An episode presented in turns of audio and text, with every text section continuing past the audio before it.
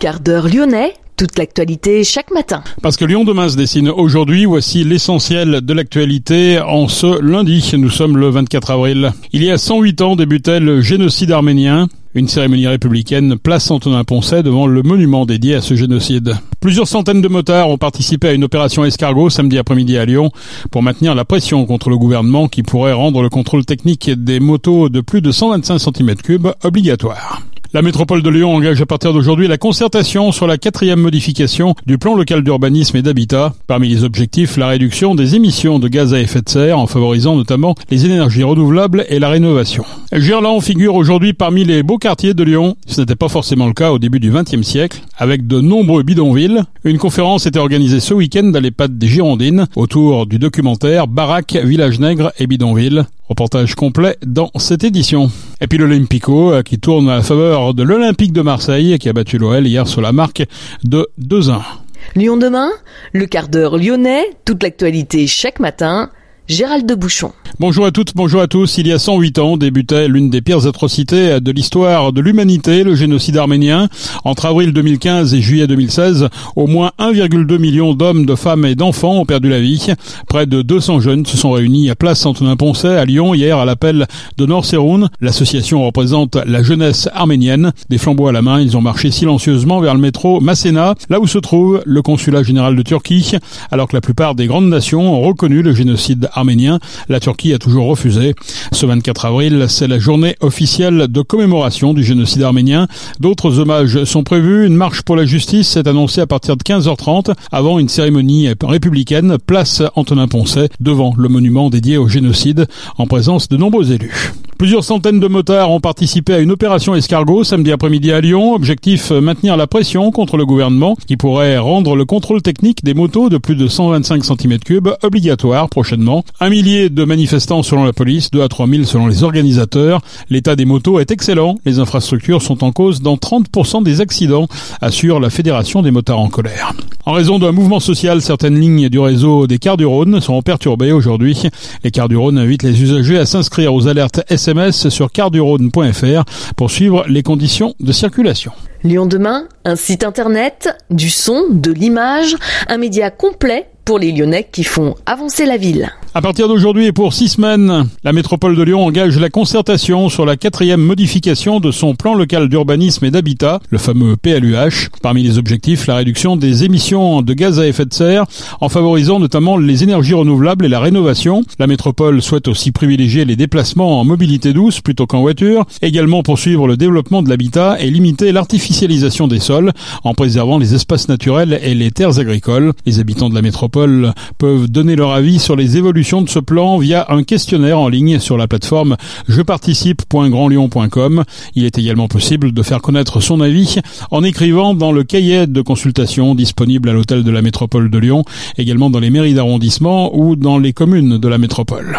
Le projet de train direct entre Lyon et Bordeaux est toujours d'actualité. La coopérative ferroviaire Raikop a toutefois repoussé à plusieurs reprises l'échéance du démarrage de cette ligne abandonnée par la SNCF. Ce sera finalement à l'été 2024 si rien ne change. Et avec une version allégée, Raikop proposera dans un premier temps un aller-retour sur deux jours. Elle envisageait au départ deux allers-retours par jour. Une fois le service lancé, Raikop promet de monter en puissance progressivement avec l'achat d'une rame additionnelle. Lyon demain, histoire lyonnaise. J'ai un nom français mais d'origine italienne. Je suis arrivé dans ce quartier de Gerland, j'avais 10 ans. J'ai joué au football dans un club célèbre qui s'appelle Ronde Sportif, duquel est sorti le très célèbre Floridinalo, qui était un ami, un copain. Et avec 90% euh, de nos copains, ils étaient tous italiens. Donc on a grandi dans cette ambiance italienne de Gerland, la rue Georges Louis notamment. C'est un souvenir euh, inoubliable, bien entendu. Claude est un vrai Gerlandais. Il s'est inscrit sans hésiter pour participer à la conférence Baraque, Village Nègre et Bidonville. C'est le conseil de quartier de Gerland qui est à l'origine de cette projection. L'EHPAD des Girondines, située en plein cœur du secteur concerné, a accepté bien volontiers de servir de cadre à cet échange. Nathalie Paris, vice-présidente du foyer résidence rhodanien des aveugles, en charge de la gestion de cette EHPAD, nous explique pourquoi. Le fait que cette EHPAD, euh, dès sa conception, était ouvert sur le quartier, d'emblée, on a voulu un slogan qui était des lieux, des liens, des vies. Et euh, le fait de pouvoir euh, permettre aux personnes de l'EHPAD de participer, et à l'inverse, aux personnes qui venaient à cet événement, de pouvoir connaître ce lieu de vie qui, pour nous, est extrêmement important dans la cité, pas loin du métro, et puis également cette dimension culturelle, habitat, qui est fondamentale pour se sentir en, en sécurité affective. Ce qui ressort, c'est que finalement, on s'aperçoit que les conditions précaires, c'est pas forcément euh, ce qui crée euh, du désarroi psychologique, puisque les personnes qui témoignent indiquent bien qu'ils étaient somme toute heureux. Et je crois que ça interroge sur la société d'aujourd'hui où on est plus souvent dans, dans l'avoir que dans l'être pour être heureux. Ça ne veut pas dire qu'il faut rester dans la précarité, mais en tout cas, philosophiquement, euh, je trouve que cet après-midi est très intéressante sur cette notion de, du bonheur finalement, qui n'est pas toujours par ce que l'on a, mais plutôt par ce que l'on est et ce que l'on est surtout avec les autres. Si Gerland fait figure aujourd'hui de quartier en renouveau entre le stade, le biodistrict santé ou encore les nouveaux quartiers sortis de terre tout récemment, il n'en a pas toujours été ainsi. Le Gerland du début du XXe siècle était celui de derrière les voûtes avec son lot de pauvreté, des industries qui viennent s'installer et qui recrutent. Elles recourent à de la main-d'œuvre bon marché, arrivée tout droit d'Italie. L'offre de logement est insuffisante. Les travailleurs et leurs familles doivent donc s'installer dans des habitats de fortune. Les conditions étaient difficiles, mais les descendants de ces familles l'affirment. Le bonheur était quand même au rendez-vous. Claude Thévenon. La mémoire de ces bidonvilles, elle nous vient de bouche à oreille par nos parents, nos grands-parents, qui ont effectivement euh, retranscrit ce qu'ils avaient subi, vécu depuis la première euh, euh, émigration en 1880, puis en 1920.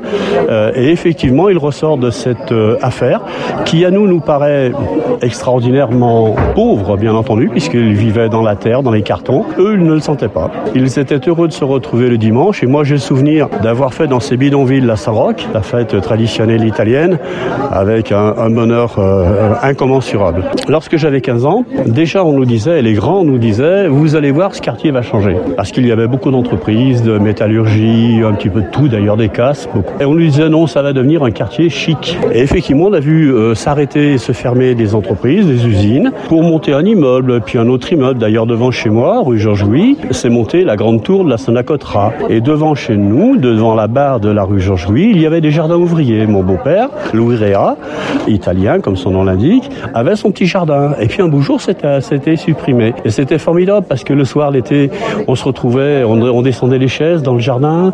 Lui, il arrosait ses salades et puis nous, on discutait, on jouait autour du, bassin d'eau. C'était formidable. C'était une ambiance extraordinaire. Ce quartier, cette ambiance italienne était formidable. Dès les beaux jours, euh, de l'allée, nous étions, il y avait quatre étages, quatre appartements par étage, et on avait la chance, au numéro 17 de la recherche Louis, d'avoir euh, beaucoup de familles avec des jeunes, garçons et filles. Dès les beaux jours, les parents, les grands-parents, les femmes, les grands-mères descendaient les chaises tout le long du trottoir, s'assoyaient. Les pères discutant entre eux fumaient leurs cigarettes, buvaient la bière. Nous, les garçons, on jouait au football dans la rue parce qu'il y avait moins de voitures que maintenant. Les filles, dont une est devenue ma femme depuis 60, 55 ans, 57 ans maintenant, euh, elles étaient là entre elles, elles nous regardaient jouer.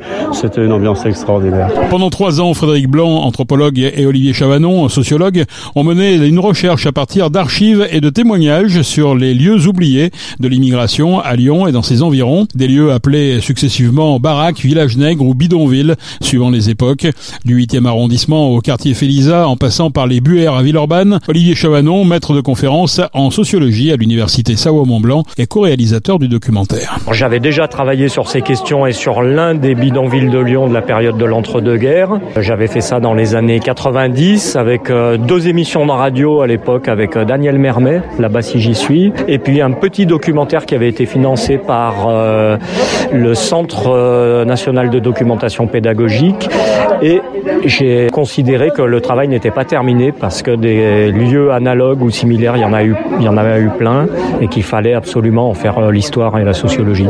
Alors on est sur une histoire qui remonte à, plus d'un siècle. C'est facile de retrouver la, mémoire Comment vous avez fait? Ah Non, là on travaille sur sur des trous de mémoire. Si ce n'est euh, quelques archives assez éparses, disparates, euh, mal organisées, en tout cas pour la période la plus lointaine. Euh, une disparition de la ville, c'est-à-dire quand on se promène, il n'y a aucune trace visible dans la ville. Et heureusement que les gens qui ont connu ça en gardent, eux, un souvenir assez vivace. La difficulté, pour le coup, là, c'est de les repérer, de les convaincre de livrer leurs témoignages, de raconter dans des bonnes conditions. Qu'est-ce qui ressort de ce documentaire, finalement? Alors, il ressort déjà le fait que ces lieux ont existé, qu'ils ont été nombreux et qu'ils ont concerné une majorité d'immigrés venus chez nous entre la Première Guerre mondiale et les années 70. Il en ressort ensuite que eh ben, ces lieux avaient disparu de la mémoire collective locale. Un Lyon qui se targue d'être une ville avec un patrimoine fort, c'est un petit peu l'arbre aussi qui cache la forêt, c'est-à-dire qu'à promouvoir un certain type de, mémoire locale, on en écrase une autre. Et puis il en ressort aussi que les gens qui ont connu euh, ces, bidonvilles, ces villages nègres, finalement ne sont pas dans le misérabilisme, en gardent aussi un bon souvenir, ce qui semble paradoxal.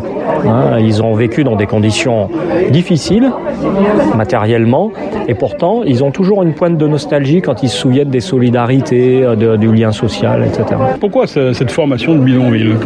Comment on explique ce phénomène? On l'explique par la conjonction de plusieurs facteurs, l'arrivée de nouvelles populations dans une situation de, de logement qui est déplorable. Il y avait une quantité de logements insuffisante et la, et la qualité du logement, c'est la France des taudis. À ce moment-là, tout le monde est mal logé. Ceux qui arrivent n'ont pas d'autre choix que de se débrouiller par eux-mêmes pour se construire leur propre habitat avec les moyens du bord, c'est-à-dire des planches, du papier goudronné pour le toit. Le quotidien, c'était quoi? Le quotidien, euh, bon, c'était avant la télé, avant les téléphones portables. Euh, c'était quand même des difficultés pour accéder à l'eau. Hein, donc, qui dit euh, absence d'eau potable, dit pas toujours très simple pour l'hygiène, mais quand même une attention particulière, en tout cas dans ce qui m'a été dit des, des gens pour être toujours propre, être digne. Il y a une très grande dignité justement dans le bidonville, contrairement à ce qu'on pourrait imaginer.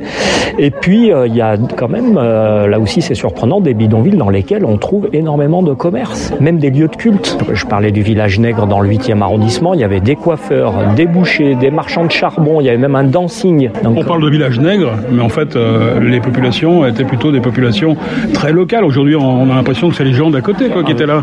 Oui, intra-européenne. Euh, village nègre du 8e arrondissement, euh, c'était des Italiens, des Espagnols, quelques familles euh, tziganes, euh, pourrait-on dire. D'autres villages nègres, par exemple la ville urbaine, on n'a que des Espagnols, quelques Français. Le terme est trompeur. Il n'y a pas de, de gens qui viennent d'Afrique noire euh, dans ces villages nègres à l'époque. L'autre question, c'est la question de la résorption, une résorption qui finalement s'aperçoit pratiquement plus difficile que le quotidien. La résorption est, est compliquée à deux titres. D'abord pour les autorités euh, locales, les autorités publiques, compte tenu du fait qu'on ne dispose pas des solutions de relogement euh, suffisantes, et ben quand on supprime un bidonville, quand on le rase, quand on le brûle, qu'est-ce qui se passe? Ben Les gens, euh, bien sûr, sont expulsés, mais ils constituent, ils, recréent un bidonville un peu plus loin par un effet de vase communicant. C'est la première difficulté. L'autre aspect, c'est que les gens qui ont été expulsés des bidonvilles et relogés l'ont été souvent dans la lointaine périphérie, et ce qui a contribué à les rendre malheureux. Ils ont vu leur situation matérielle s'améliorer et en même temps, tous leurs repères euh, sociaux euh, s'effondraient. C'est un constat qui a été fait par beaucoup de travailleurs sociaux de l'époque en disant mais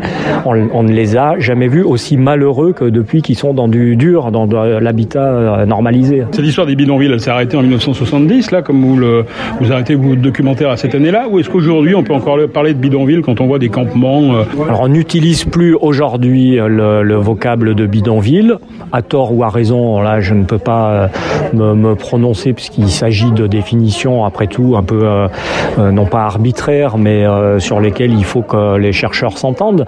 On utilise l'appellation de campement. Bon, est-ce qu'on est loin du bidonville de l'époque? Je ne sais pas. En tout cas, campement, ça, c'est censé marquer le caractère très provisoire de ce type d'habitat, et on s'aperçoit que finalement, il ne l'est pas provisoire, puisqu'il il dure depuis plusieurs années en plein d'endroits de, de, la, de la métropole. Notamment le long du Rhône. Notamment le long du Rhône, notamment sur euh, l'ancien ou les anciens emplacements de pas mal de bidonvilles de l'époque, que ça soit entre les deux guerres mondiales ou que ça soit de l'époque des années 50, 60. Pourquoi ils reviennent à ces endroits-là précisément? Parce que ce sont des endroits un peu cachés, des interstices, des sortes d'enclaves, des zones en déshérence foncière, derrière des ponts, derrière des voies ferrées, euh, euh, aux abords du, du Rhône, tant qu'on n'y a pas fait des, parcs qui attirent euh, voilà, des, des gens qui viennent s'y promener, etc. Et ils offrent l'opportunité d'être pas trop loin de la ville, tout en étant à l'abri des regards. Olivier Chavanon, le documentaire Baraque, Village Nègre et Bidonville est à visionner dans sa version intégrale sur YouTube.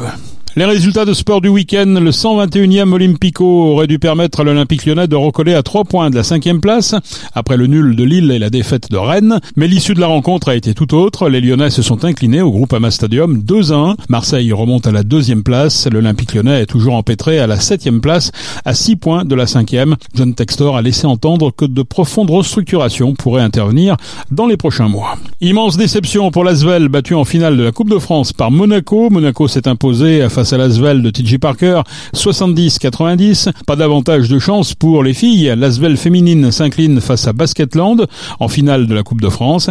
Les joueuses de David Gauthier s'inclinent de 7 points 64-71. Enfin en rugby, le top 14, le Loup concède une quatrième défaite d'affilée à Bordeaux 23 à 9.